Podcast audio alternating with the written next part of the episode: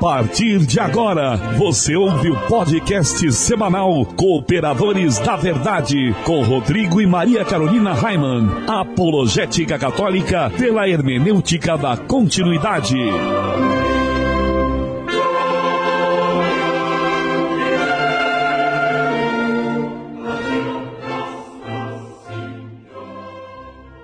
Olá, amigo ouvinte, paz e bem. Aqui quem vos fala é o professor Raiman. Estamos começando mais um podcast semanal Cooperadores da Verdade, apologética católica pela hermenêutica da continuidade. Aqui se fala a verdade, custe o que custar, doa a quem doer.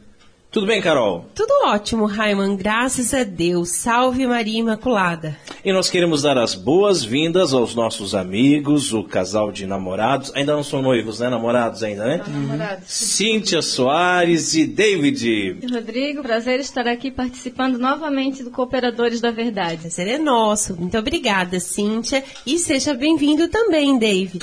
Ah, obrigado.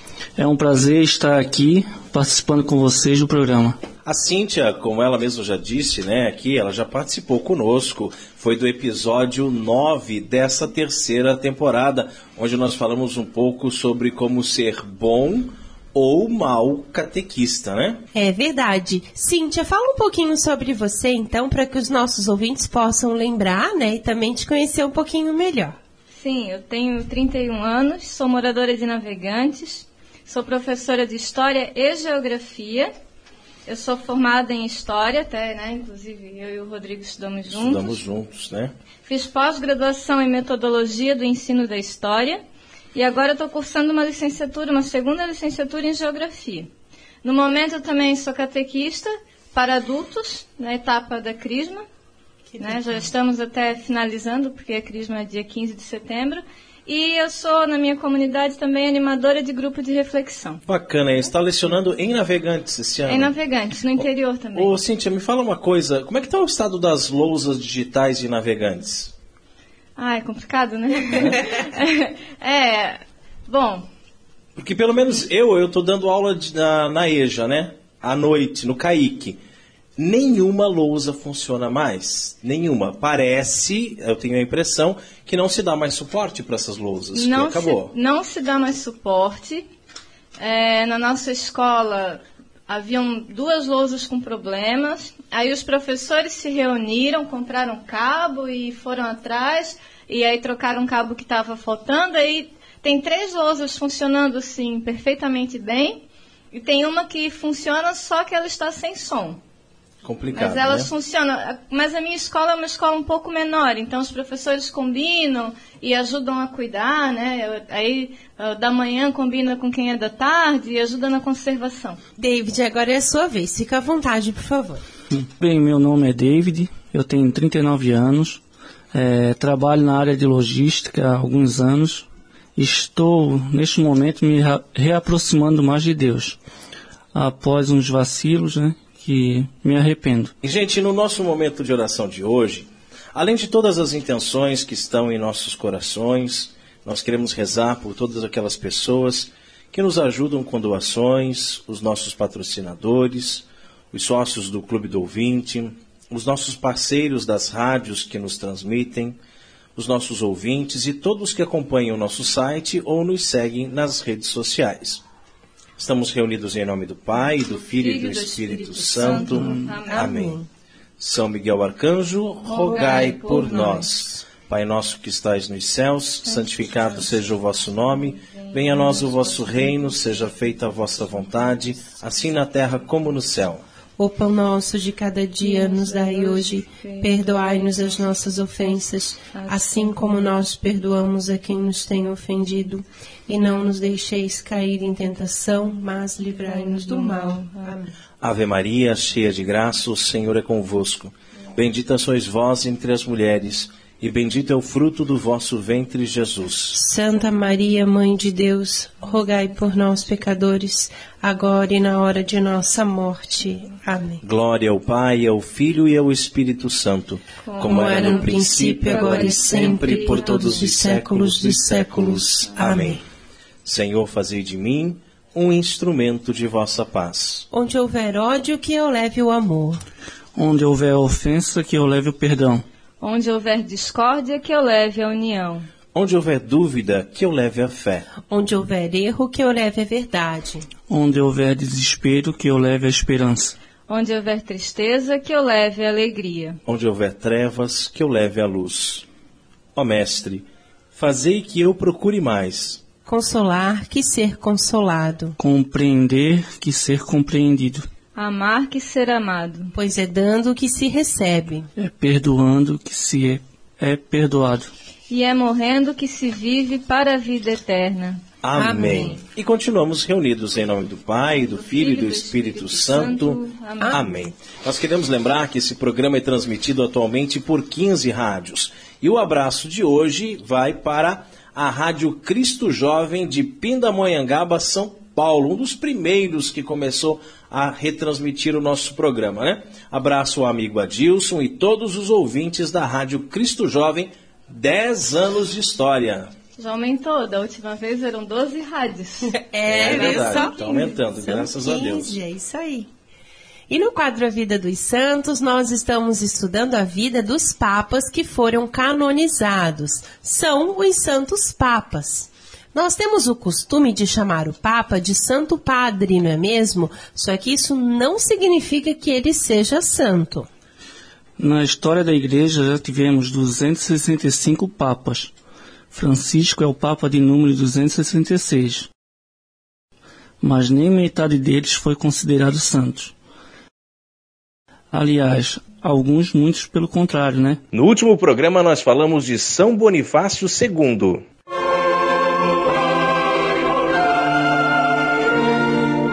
A vida dos santos.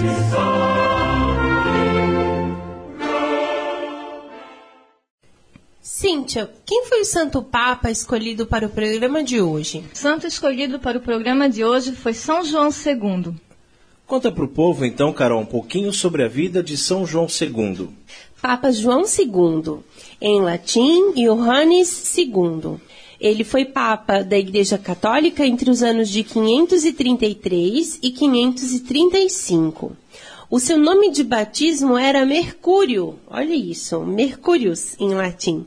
E por ser o nome de uma divindade pagã, ele abriu mão do seu nome de batismo e resolveu adotar o mesmo nome de um papa anterior, sendo o primeiro papa a não utilizar o seu nome de batismo. Não se sabe a data do seu nascimento, embora se saiba que tenha morrido no dia 8 de maio do ano de 535. O Papa João II conseguiu obter da parte de Atalarico, que era rei dos ostrogodos, um decreto contra a simonia. Além disso, através de seus esforços, foi regulamentada a eleição dos papas. No ano de 534, sob a sua direção, foi aprovada uma confissão de fé escrita do imperador Justiniano, do Império Romano do Oriente. O Papa João II morreu no dia 8 de maio do ano de 535 e ele foi sepultado na Basílica de São Pedro. Veja que interessante, né? Eu não sabia que essa tradição de mudar o nome do Papa começou aí com São João II, porque ele tinha o nome de uma divindade pagã. eu também né? não sabia. E depois disso, então, todos os papas passaram a mudar de nome, né? Mas olha, sinceramente, eu não tinha ideia de que esse era o motivo de começar tudo isso. Sim, muito bacana. E a gente vê também esse esforço do Papa João II por organizar e já deixar registrada a questão da eleição dos papas, né, Raimundo?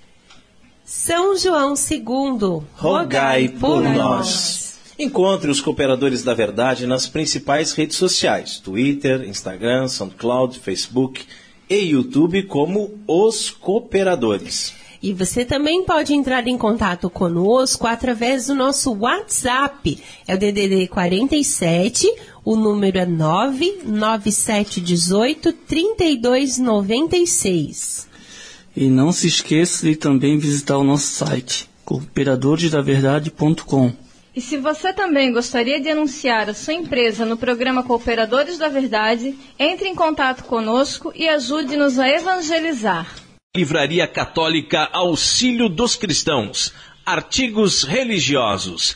A Livraria Auxílio dos Cristãos fica na Praça Governador Irineu Bornhausen, centro de Itajaí, no estacionamento da Igreja Matriz do Santíssimo Sacramento. Calendários, bíblias, livros, artigos litúrgicos, camisetas, cartões, presépios, crucifixos, imagens sacras, CDs, DVDs e muito mais. Telefone 3349-0692. 3349-0692. Livraria Auxílio dos Cristãos. 21 anos de tradição. Carol, qual é o conselho de Padre Pio para nós no programa de hoje? Aprenda a sofrer sempre com maior perfeição.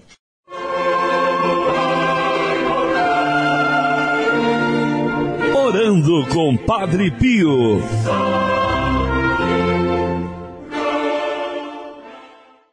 Só Deus é perfeito, mas Ele mesmo nos pede para buscarmos a perfeição, para nos aperfeiçoarmos a cada dia. E a perfeição só se atinge com a prática. Quando ouvimos alguém tocar violino lindamente, por exemplo, nós chamamos de uma pessoa virtuosa, né? Pois ela atingiu a perfeição na execução do instrumento, né, que é o violino. Mas dificilmente nós imaginamos quantas horas por dia é, ele treinou e ainda treina. Quanto tempo da sua vida dedicou e ainda dedica é uma entrega. Só a prática pode levar à perfeição. E tem gente por aí que quer ser santo, quer ir para o céu sem rezar, sem a vida de oração, sem dedicar longas e longas horas do dia a Deus, jamais nós, nós seremos santos. É, nesta vida temos muitas tribulações, muitos sofrimentos, muitas dificuldades. Jesus não prometeu paraíso a ninguém aqui nesta terra, mas disse que teríamos tribulações, tentações e cruzes. Aliás, foi o próprio Senhor que carregou sua cruz sem murmurar até o Calvário que nos disse: Quem quiser ser meu discípulo, renuncie a si mesmo, tome sua cruz e siga-me. Não há como seguir Jesus sem carregar a cruz.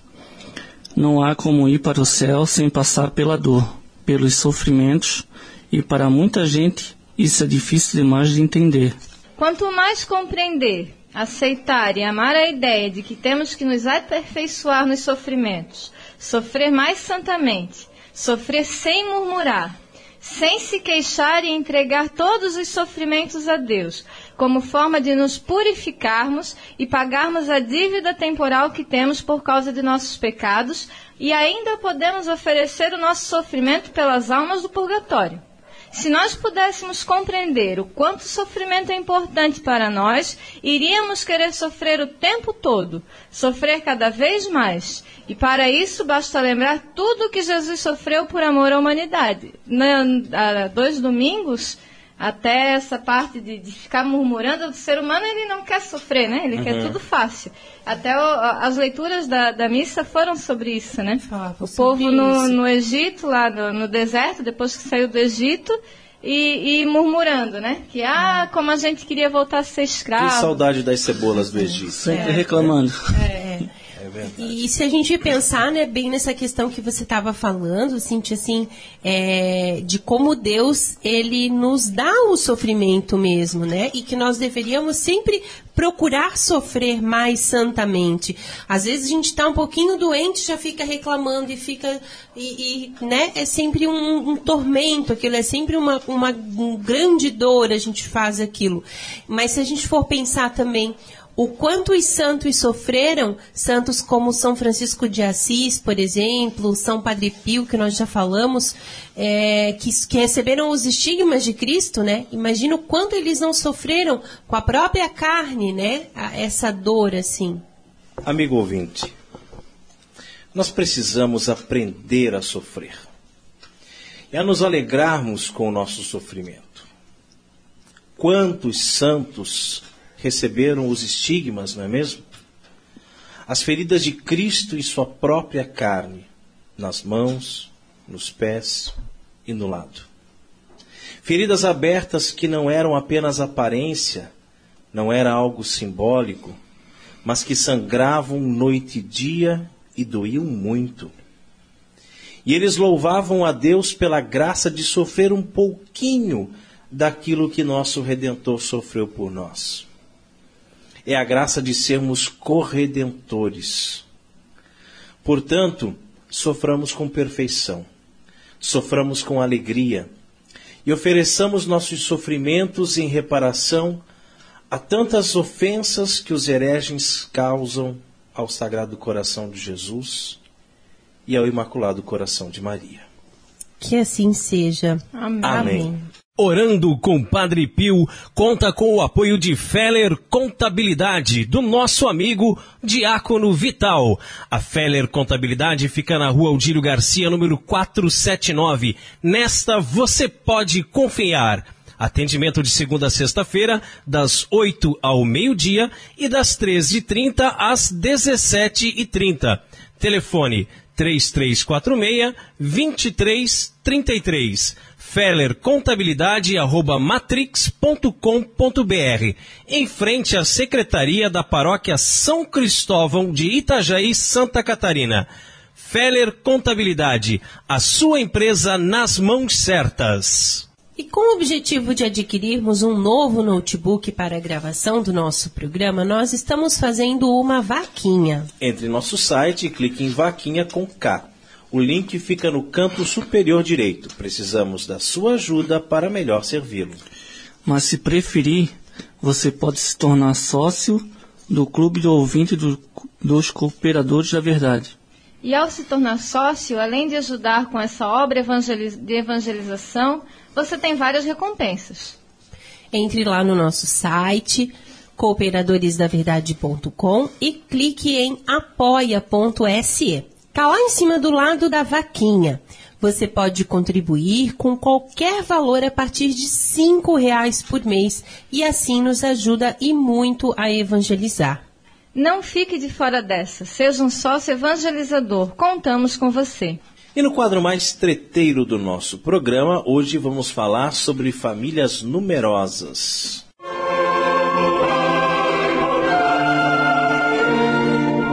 A hora da treta.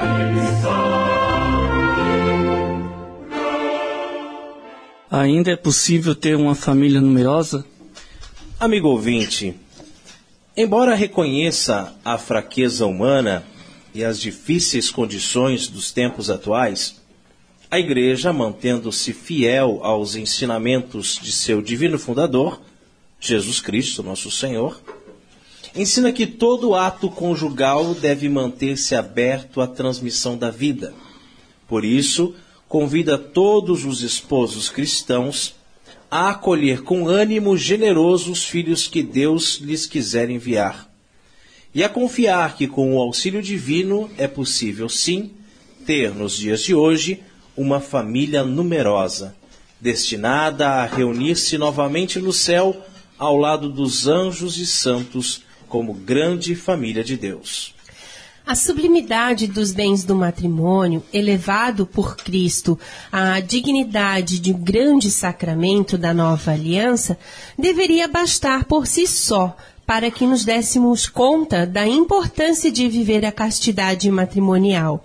A própria pergunta sobre o que se pode ou não na relação conjugal já revela em alguma medida a visão um tanto mesquinha e rasa que hoje se tem do casamento, cuja sacralidade tem sido profanada e exposta ao desprezo geral, seja pela imoralidade das uniões ilegítimas, que passam por cima do dever de compromisso exigido em todo o casamento, ou seja, pela regulação ilícita dos nascimentos, que torna premeditadamente infecundo o amor entre os esposos.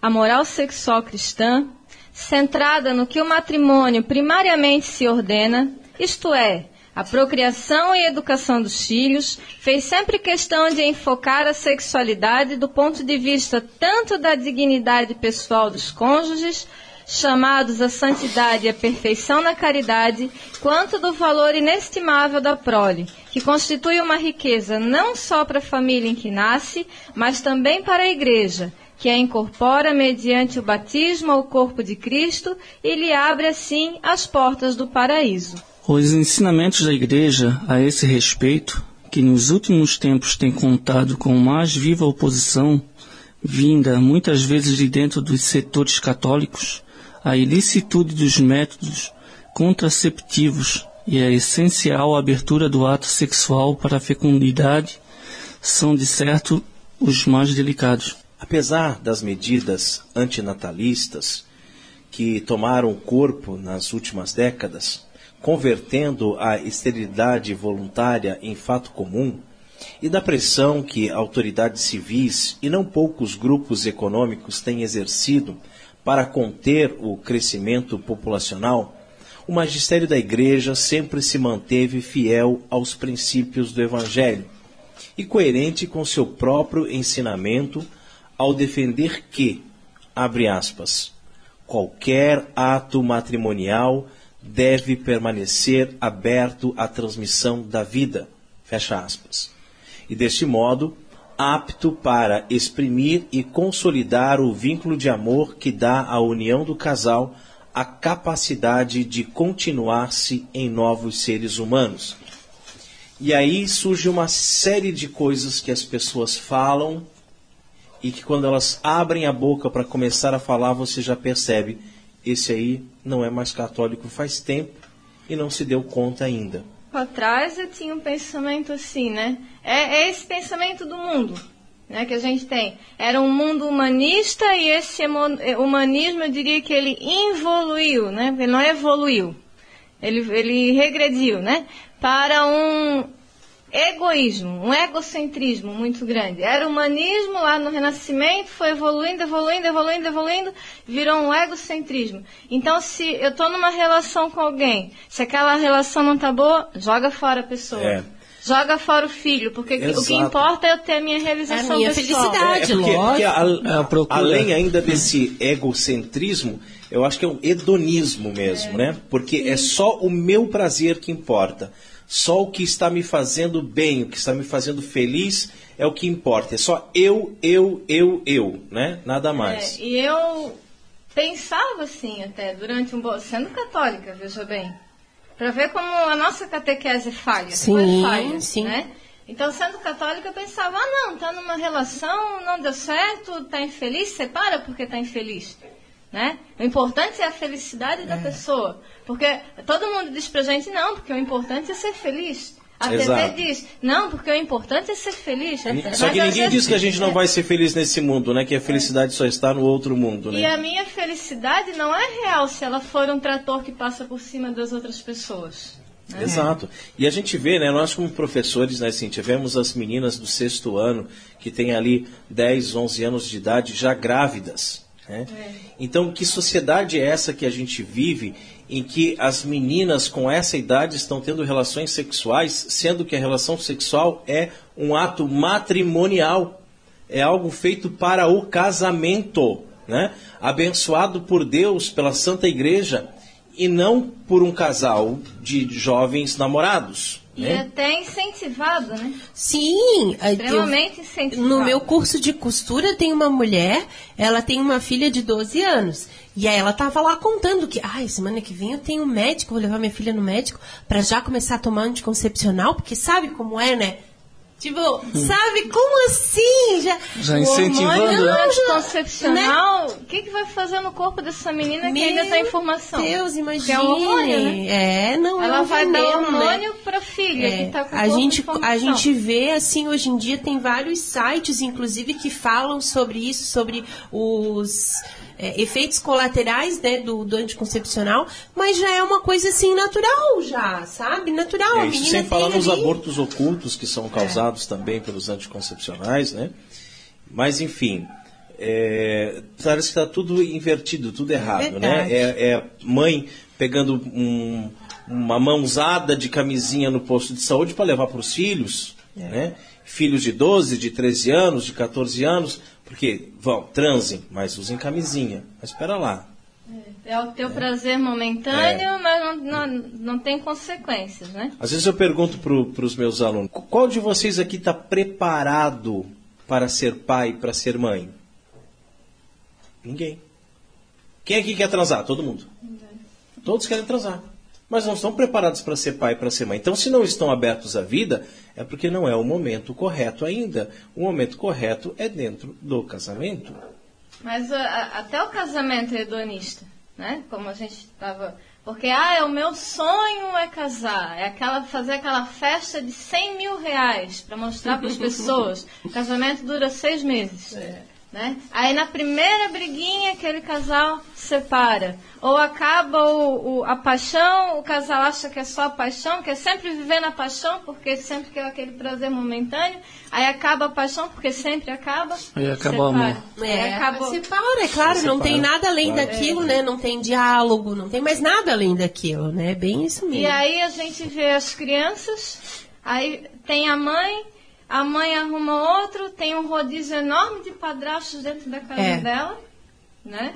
E aí a criança costuma chamar um de pai, aquele vai embora. Depois começa a chamar o outro de pai, é que ele vai embora. Daqui a pouco já vira tio. Daqui a pouco já vira tio, porque ela desistiu do pai, né? É. É então, é triste, né? Aí aquela criança também vai crescer e vai ter um filho. E assim a sociedade vai se deteriorando. Em busca da tal da felicidade, as pessoas estão cada vez mais solitárias mais infelizes, tem 50, 60 anos e ainda está procurando a tal da felicidade, é. ainda não encontrou, porque Isso viveu mesmo. uma vida para si e Sim. a felicidade não está, né? Quando a gente olha só para si, a felicidade está na doação. Está na doação, está é. no viver para os outros. Você não é feito para você mesmo, né? Você foi feito para amar. É e sem deixar de reconhecer a fraqueza humana e as difíceis condições que hoje afligem as famílias e as populações, em tempos aparentemente tão pouco propícios à manutenção de um elevado número de filhos, a igreja não pode renunciar a ensinar a lei que na realidade é própria de uma vida humana, restituída à sua verdade originária e conduzida pelo Espírito de Deus. Por isso, a igreja anima os fiéis a se encherem daquela esperança que nos dá a firme certeza de que, após as cruzes desta vida, semeada em meio a sofrimentos e dificuldades, está à nossa espera um reino de glória e felicidade eternas, no qual iremos nos reunir todos novamente como grande família de Deus, filhos adotivos do Altíssimo. A Igreja convida os esposos a somar esforços, apoiados na fé e na esperança que não desilude, porque o amor de Deus foi derramado nos nossos corações, pelo Espírito que nos foi dado, pois é isto que nos diz São Paulo em sua carta aos Romanos. Por conformar sua vida, suas vidas à lei divina e à frequência com que recebe os sacramentos, em especial a Eucaristia e a penitência Ainda que aos olhos de muitos pareça difícil ou mesmo impossível de ser vivida, a doutrina católica sobre a regulação dos nascimentos e o valor da vida humana é de fato, como todas as realidades grandiosas e benéficas, exigente e requer um empenho sério e muitos esforços, individuais, familiares e sociais. Não se trata, porém, de um ideal inalcançável já que é a expressão da própria lei divina, cujo cumprimento integral não está sob o poder do homem abandonado a si mesmo. É, contudo, viável com o socorro da graça divina, que apoia e corrobora a boa vontade dos homens. Quem quer que a compreenda bem, não poderá deixar de ver com toda a evidência que os esforços por ela exigidos são não somente nobilitantes para o homem e benéficos para a comunidade humana, mas ainda, quando enriquecidos com a ajuda de Deus, fonte de imensa alegria para as famílias, que se tornam capazes de, de viver a plenitude da vida conjugal, tal como a descreve o apóstolo Paulo. Abre aspas. Maridos, amai as vossas mulheres, tal como Cristo amou a igreja Os maridos devem amar as suas mulheres como os seus próprios corpos. As feministas piram. Aquele que ama a sua mulher, ama-se a si mesmo. Porque ninguém aborreceu jamais a própria carne, mas nutre-a e cuida dela. Como também Cristo o faz com a sua igreja. Esse mistério é grande, mas eu digo isto quanto a Cristo e a igreja. Mas por aquilo que vos diz respeito, cada um de vós ame a sua mulher como a si mesmo. A mulher, por sua vez, reverencie o seu marido.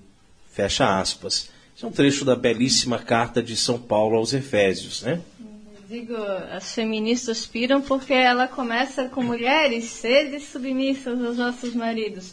Só que eu, eu né, acho a, a posição do marido muito mais difícil. Amar a esposa como Cristo amou a igreja. Com é. todo esse sacrifício, é né? Verdade. E Isso respeitar, requer. né? É. Tudo. É, E daí- é, dando cada um o seu papel, para Sim, que haja harmonia, né? Exatamente. E daí, para a mulher, tendo um homem do lado dela que a ama, assim como Cristo amou a sua igreja, é muito fácil, né, para ela se deixar também guiar por aquele marido, né?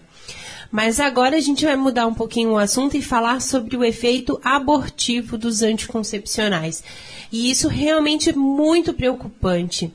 O ensinamento da igreja, ao mesmo tempo em que condena justamente todo e qualquer meio que impeça o ato sexual de chegar às suas consequências naturais, ele reconhece a legitimidade de os casais regularem por vias lícitas e morais o nascimento de novos filhos. Mas, afinal de contas, como podem os esposos exercer hoje a chamada paternidade responsável sem recorrer a métodos contraceptivos? O que a moral cristã, fundamentada no evangelho e na dignidade da pessoa, permite aos casais que, por razões sérias e graves, eu vou repetir, por razões sérias, Sérias e graves, graves. não podem arcar com a responsabilidade de mais um filho? O grave dever que têm os esposos de transmitir a vida humana não significa, como talvez se pudesse pensar, que eles devam procriar-se de maneira irresponsável. Com efeito, a chamada paternidade responsável se exprime, antes de tudo, no respeito devido ao corpo da mulher e aos ritmos biológicos vinculados ao período de fecundidade.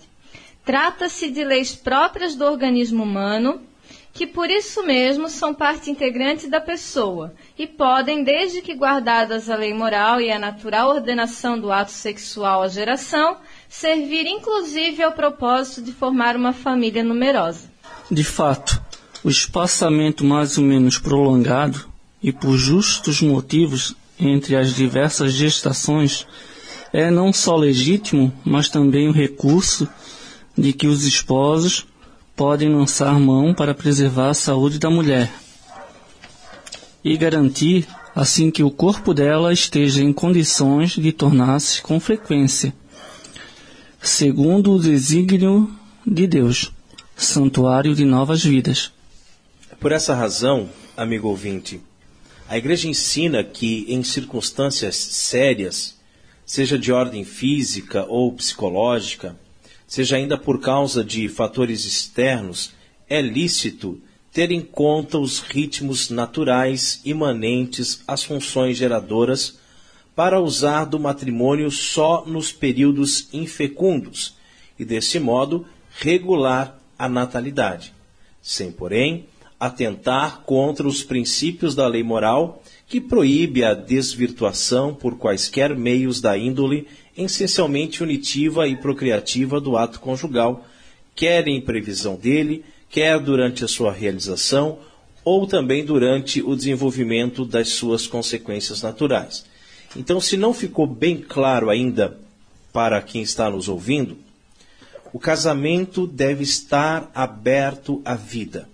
A mulher não deveria tomar nenhum tipo de anticoncepcional, nem usar DIU, nem o homem usar camisinha, nem é, coito interrompido, nem qualquer outro tipo de relação sexual que não esteja aberta à vida. Relação sexual tem que estar sempre aberta à vida. Porém, a igreja, como mãe, sabe que, por motivos justos, há sim a possibilidade de espaçar, né, dar um tempo maior entre um filho e outro, e para isso existem métodos naturais, métodos que são aprovados pela igreja. É que essa dita procura da felicidade que nós temos hoje em dia levou as pessoas a pensarem que ter filhos é um direito.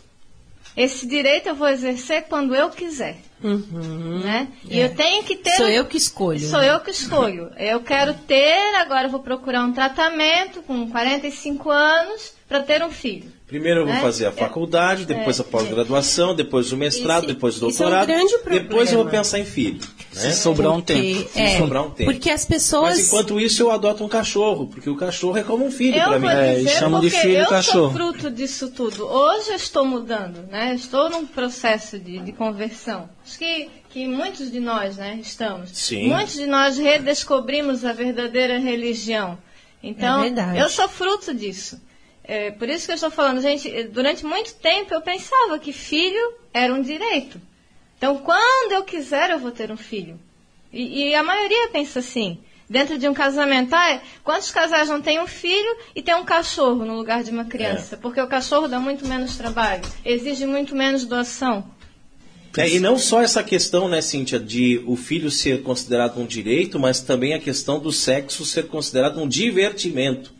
Né? Então o sexo é só para o meu prazer. Né? Eu não quero, eu quero ter o direito de transar sem ter filho. Eu quero ter o direito de comer sem engordar. Né? É, como se tudo fosse mágica, né? E se o outro não pode prover o que eu quero, também largo dele e vou atrás de Vai outra atrás de pessoa. outra pessoa. Mas a outra pessoa também não vai prover tudo o que eu quero, porque o vazio que eu tenho dentro de mim não é aquilo que eu acho que, que o Nossa, mundo É É, aquele vazio que, como diz Santo Agostinho, né, nosso coração só vai eh, se contentar quando repousar em Deus. Né? Assim como no- o, o filho, ah, eu, eh, né? Agora eu fiz tudo o que eu queria, eu quero ter um filho. Não posso mais porque, né? o Passou discurso o de tempo. muitas mulheres. Passou o tempo, tomei anticoncepcional muito tempo. é, tive outras preocupações, já estou com 40, 35, né? 40, 45. Agora eu vou me tratar para ter um filho, porque senão eu não vou ser feliz. Então o filho vira quase que um objeto, É. né? É, e a gente vê assim, né? Por que, que a igreja ela aprova métodos naturais, por exemplo, o método Billings? É, porque ela também está ligado justamente ao, à castidade, né, do matrimônio. Então, é uma coisa muito, muito óbvia. Se a mulher não quer ter filho, então ela não vai ter relações sexuais no período fértil. É uma coisa bastante lógica e que é um exercício também, né? Para os esposos. O problema é a pessoa deturpar isso e pensar que um motivo justo e sério e um motivo grave que a igreja fala e cita no catecismo é terminar a faculdade, é terminar de pagar o carro novo, é comprar uma casa no maior, é isso, é, viajar aquilo. pra Paris, né? né? Então, esse é o Porque problema. A gente nunca vai adquirir tudo que o mundo diz pra gente que a gente precisa ter. A gente nunca vai ter dinheiro para comprar tudo que o mundo diz pra gente que a gente precisa ter. Nunca vai ter tempo para viver as experiências que o mundo diz pra gente que a gente É. precisa ter antes de ter um filho. Então, dá um pé na bunda do mundo, né? E segue os ensinamentos de Cristo, né? Para que se matar tanto trabalhando, né? Para ganhar um, um pouquinho mais, ah, porque eu tenho 40 horas de, como professor, mas eu quero 60 horas. Para que tudo isso, gente? Vive com menos, mas vive uma vida mais saudável, né? Uma vida mais dedicada à sua família, à sua esposa, aos seus filhos, né? Os nossos avós, veja como eles trabalhavam na roça, né? Veja como eles tinham muitos filhos, veja como eles tinham uma vida muito melhor do que a nossa, sem toda essa tecnologia, sem toda essa montoeira de tranqueira, essa montoeira de coisa que fica só ocupando a nossa mente, né? Havia muito menos depressão e muito menos sensação de vazio. É, é verdade. Porque as pessoas sabiam, né, o que tinham que fazer, as suas obrigações. É bem por aí mesmo. É, e, e continuando, assim, esse nosso assunto, por razões muito óbvias, também estão proibidos todos os métodos que, de uma maneira ou outra, direta ou dire indiretamente, né, tem como resultado o aborto. E aqui se incluem também todos os métodos anticoncepcionais, como por exemplo a chamada pílula do dia seguinte, né? Porque a pílula sendo no dia seguinte já ocorreu a fecundação, então você vai matar aquela, aquela criança, né? É, o efeito abortivo dela é ignorado muitas vezes por boa parte das pessoas que infelizmente utilizam, né? Mas esse também é o princípio de quase 100% das pílulas anticoncepcionais, sejam elas orais ou injetáveis, a pílula anticoncepcional, ela tem por finalidade, ela diminui a camada do endométrio para que o óvulo não possa se fixar no útero. Mas a fecundação já ocorreu. Então a mulher está ali, pode, de repente, todo mês praticando abortos ocultos, está matando aqueles filhos que estão tentando nascer e não conseguem porque ela toma um anticoncepcional. E a pílula do dia seguinte, nunca, em nenhuma orientação na mídia, ela é passada como abortiva. Sempre negam, né? Exato. Sempre negam. Tanto na, é, na, na, mídia, como nas cartilhas de orientação sexual que vão para as escolas. Sim, sim. Pode não, pegar, né? Fala. Nas aulas de ciências, aí vai lá uma enfermeira e vai, fala, vai dar uma é. palestra e aí vai ensinar as crianças, aí ensina a usar camisinha. Mas 2019 não vai mais ter essas cartilhas aí. Né? Amém. mas, mais, né? mas também a gente vê assim, assim existe, não é, é existe, não, existe, existe muito. E não muito, se muito, fala, muito. na verdade, assim, ó, dos efeitos do anticoncepcional no corpo da mulher, né? Das adolescentes. Das né? adolescentes, principalmente como você falou que ainda estão com o organismo em formação, né, e tudo mais. A gente vê assim, ó, o aumento do número de trombose nas mulheres, mulheres que já ter, tiveram que amputar membros, tiveram que amputar perna, tiveram que amputar braço por trombose em decorrência do anticoncepcional. Agora esse pessoal da, da, da, esquerda aí que gosta de fazer essas cartilhas, hein? Isso vai acabar, gente. Vai, é melhor já ir se acostumando que vai acabar. Além disso, né, a gente também tem o emprego do DIL, cuja função é impedir mecanicamente a nidação, que deve ser rechaçado igualmente como ilícito e moral. As mulheres que porventura houverem instalado no útero têm o sério e urgente dever de reconhecer a gravidade do ato que praticaram, conscientizar-se de que não podem, em circunstância nenhuma, ter relações sexuais com seus maridos até que o dispositivo tenha sido removido, afastando assim a possibilidade de que os atos conjugais se, eh, sejam seguidos da morte de um novo ser humano. A essas mulheres e a todos os que se deixarem vencer pelo pecado, a Igreja convida, com materna solicitude, a recorrerem o quanto antes, de coração contrito e com perseverança humilde, à misericórdia que Deus, rico em compaixão, nos outorga no sacramento da penitência. Compreendemos que toda prática sexual que vise impedir deliberadamente a transmissão da vida não somente priva o ato conjugal de seu significado de amor mútuo e verdadeiro, mas ainda perverte o fim primário para o qual ele existe gerar novos filhos. Manifestação concreta e palpável da união do casal em uma só carne. Agora, fala para nós, Carol. Por que, que os anticoncepcionais, você já falou um pouquinho, né? Mas por que, que eles são maus em si mesmos? eles são maus em si mesmos, porque, de um modo geral, eles têm, todos eles, uma potencialidade abortiva. Eles não só impedem a gravidez, como podem, além disso, encerrá-la logo em suas fases iniciais. Então, com relação aos métodos contraceptivos, que por si só eles é, não podem provocar um aborto, como por exemplo a camisinha, né? E o coito interrompido, como é conhecido, é preciso ter em mente que se trata ainda assim de uma prática imoral né? Ora, a razão por que a lei moral proíbe o uso desses métodos é a perversão da finalidade do ato sexual que eles implicam. E aqui vale, vale a pena lembrar que o fim ou a intenção influenciam de maneira decisiva na moralidade dos atos humanos. Muita gente se esquece, o casal se esquece de que lá na frente do altar, lá pro, pro, pro, na frente do sacerdote, né, eles prometeram acolher todos os filhos que Cristo quiser, né, que Deus quiser enviar. E daí eles acabam tendo esses outros, né, ah, usando camisinha, usando, enfim, né, mas que também não são moralmente válidos, né? Não são moralmente lícitos. O fim último do casamento, da cerimônia do casamento para essas pessoas, não é, não são os votos, nem o sacramento.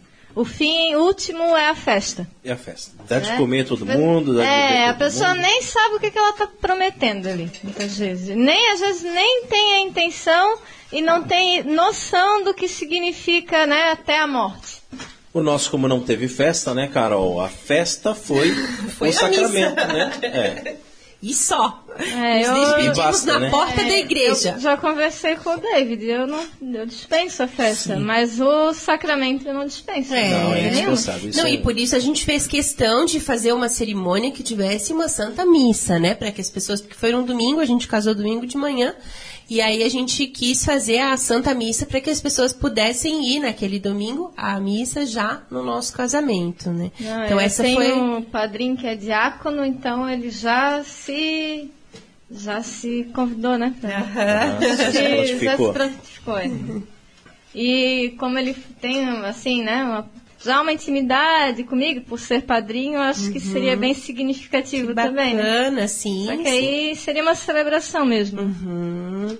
Com efeito, uma mesma ação, materialmente considerada, pode ser inspirada por várias intenções. Assim, por exemplo, podemos dar esmola por amor a Deus ou para vangloriar-nos diante dos outros. Do mesmo modo, um ato de aparente virtude pode perder o seu caráter virtuoso se o fim por ele visado é mau, como o casamento que nós estávamos comentando Exato. agora. Nesse sentido, a paciência e a abstinência a que um ladrão se submete para assaltar um banco, com mais facilidade tornam-se más, uma vez que ao fim ao qual se ordena a ação é moralmente reprovável. Ora, o ato sexual está, por si mesmo, orientado à procriação, e este fim lhe é tão inerente e característico, que privado intencionalmente dele, a relação sexual se torna algo despropositado. Ocorre com o sexo, de certa maneira, o mesmo que se passa com a alimentação. De fato, a finalidade própria do ato de comer não é outra senão a nutrição isto é, a absorção dos nutrientes presentes na, na comida, que são necessários para o sustento e a manutenção do nosso organismo. O alimento pode, é claro, ser saboroso e agradável, mas o prazer e a satisfação que sentimos à mesa são secundários e, até certo ponto, dispensáveis ao fim da alimentação. E mesmo que possamos comer tendo em vista outros fins, como reunir-se com a família ou os amigos, o ato de ingerir comida está sempre, por sua própria natureza, destinado à nutrição do corpo. Não há quem não veja o quão insensato é fartar-se à mesa, ir ao banheiro e lá provocar um vômito, seja para continuar comendo mais, seja para não engordar. É, e um fenômeno semelhante se dá então com o sexo. Embora o ato conjugal tenha como um de seus fins a união de amor e intimidade dos esposos, ele está sempre, por sua própria natureza, ordenado primariamente à geração da prole. Por isso, aqueles que exercendo-o deliberadamente, o destituem da sua força e da sua eficácia natural, escreve Pio XI, procedem contra a natureza e praticam um ato torpe e intrinsecamente desonesto. Estes dois aspectos, unitivo e procriativo, encontram-se intimamente associados no ato conjugal e não podem ser voluntariamente separados, sem que com isso o ato mesmo perca o sentido de amor mútuo e verdadeiro e sua ordenação para a altíssima vocação do homem para a paternidade. Tudo isso significa, em termos práticos, que o casal, ainda que não queira ter no momento um novo filho, só pode realizar um ato sexual que, em sua própria materialidade, seja capaz de alcançar o fim para qual ele existe, ou seja, a procriação. Noutras palavras, a cópula carnal não pode nunca ser privada deliberadamente de sua potência geradora, mesmo que o ato conjugal não, se, não chegue de fato a produzir aquilo que é sua finalidade natural, novas vidas humanas. Eis também porque a prática sexual, desde que aberta a transmissão de uma possível vida, é moralmente lícita a um casal estéreo, ou durante os períodos infecundos da mulher. Em resumo, os atos com os quais os esposos se unem em casta intimidade e através do qual, dos quais se transmite a vida humana são como recordou o recente concílio, honestos e dignos, e não deixam de ser legítimos se, por causas independentes da vontade dos cônjuges, se prevê que vão ser infecundos, pois que permanecem destinados a exprimir e a consolidar a sua união. De fato, como atesta a experiência, não se segue sempre uma vida nova a cada um dos atos conjugais. Deus dispôs com sabedoria leis e ritmos naturais de fecundidade, que já por si mesmos distanciam o suceder-se dos nascimentos. Mas, chamando a atenção dos homens para a observância das normas da lei natural, interpretada pela sua doutrina constante, a Igreja ensina que qualquer ato matrimonial deve permanecer aberto à transmissão da vida. E o crédito desse texto, que serviu de base para nossa reflexão, mais uma vez é do site padrepauloricardo.org. E chegamos à hora mais esperada aqui do programa Cooperadores da Verdade. Os puritanos piram, hein?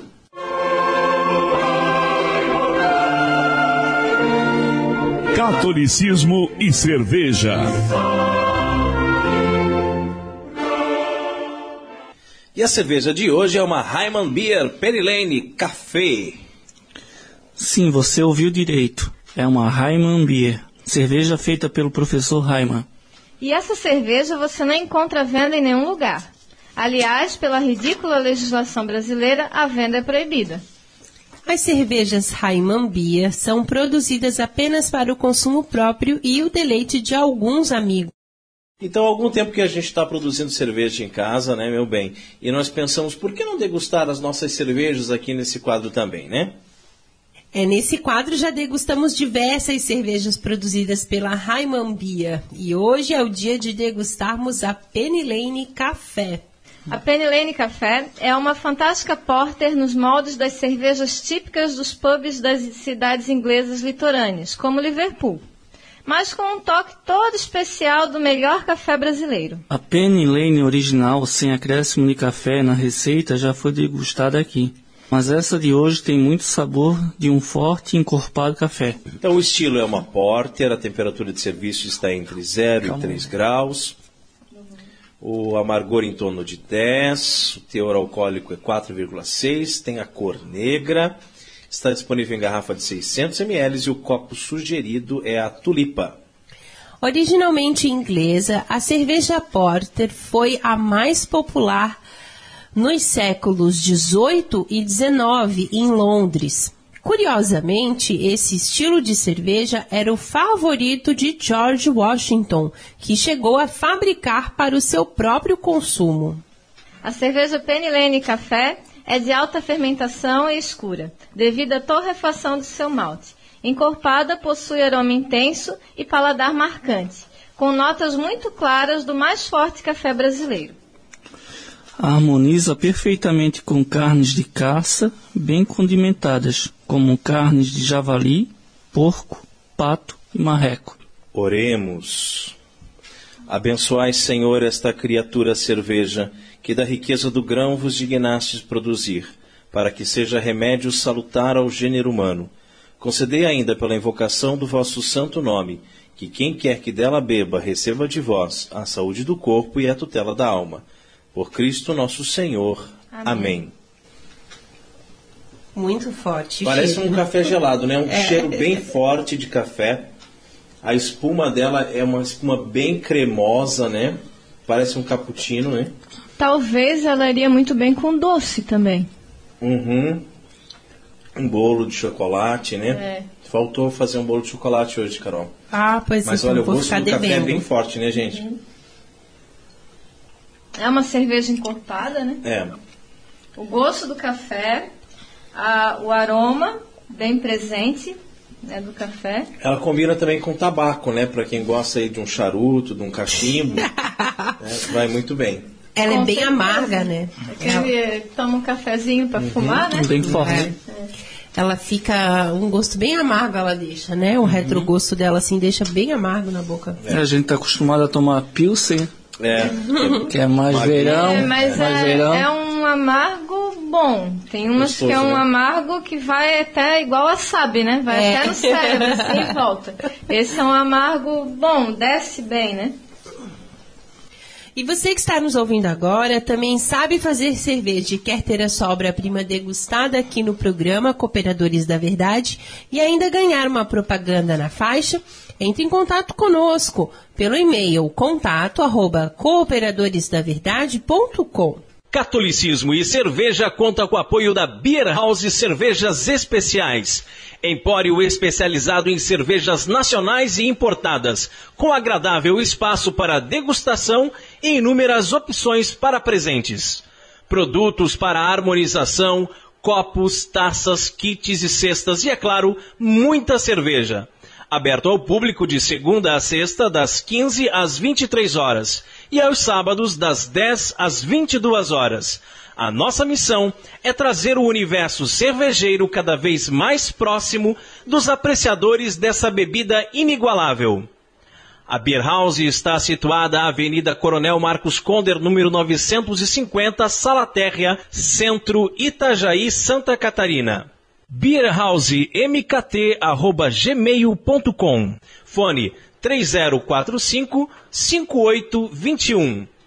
Beer House, a primeira casa cervejeira de Itajaí. E rezemos a Virgem que nos proteja, nos guie e cuide do nosso apostolado. Salve Rainha, Mãe de misericórdia, vida, doçura e esperança nossa salve. A vós bradamos, degredados filhos de Eva, a vós suspiramos, gemendo e chorando neste vale de lágrimas. Eia, pois, advogada nossa, esses vossos olhos misericordiosos a nós ouvei, e depois desse desterro mostrai-nos Jesus. Bendito é o fruto do vosso ventre, ó clemente, ó piedosa, ó doce sempre Virgem Maria. Rogai por nós, Santa Mãe de Deus, para, que sejamos dignos das promessas de Cristo. Amém. Debaixo de vossa proteção nos refugiamos, Santa Mãe de Deus. Não desprezeis nossas súplicas em nossas necessidades, mas livrai-nos sempre de todos os perigos, ó Virgem gloriosa e bendita. Amém. Chegamos ao fim de mais um programa Cooperadores da Verdade. Venha você também ser um cooperador e ter muitos filhos para Deus, hein? Colabore com esse apostolado, fazendo a sua doação, para que nós possamos adquirir equipamentos melhores e manter esse programa no ar. Contamos com a sua generosidade e também com a sua oração. Muito obrigada a você que nos acompanhou nesse podcast. Ajude a divulgar compartilhando nas redes sociais. É, muito obrigado pelo convite, obrigado a vocês ouvintes e muito obrigado a Deus por esse momento. Obrigada, Carol, obrigada, Rodrigo. É, obrigada, ouvintes do Cooperadores da Verdade. Muito obrigada. Nós é que ficamos muito felizes por você ter aceitado, viu, David? Mesmo sabendo, né, que estava um pouquinho nervoso Bastante. e tudo mais. É. No próximo, mas, no próximo vai ficar bem é, mais tranquilo. Mas que mesmo assim veio, né? Enfrentou. Eu vim pelo amor, é. vim pelo amor pela então, Cíntia, pelo convite. Só? Nós ficamos muito, muito felizes. Por muito isso obrigada. Que tem que casar com Ah, viu? E que seja logo, né? É. Também. Muito obrigada a você que nos acompanhou. Um grande abraço a todos. Salve Maria Imaculada.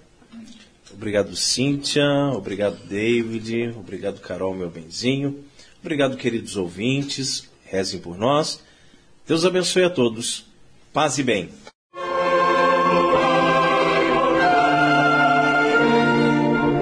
Você ouviu Cooperadores da Verdade com Rodrigo e Maria Carolina Raimann. Apologética Católica pela hermenêutica da continuidade.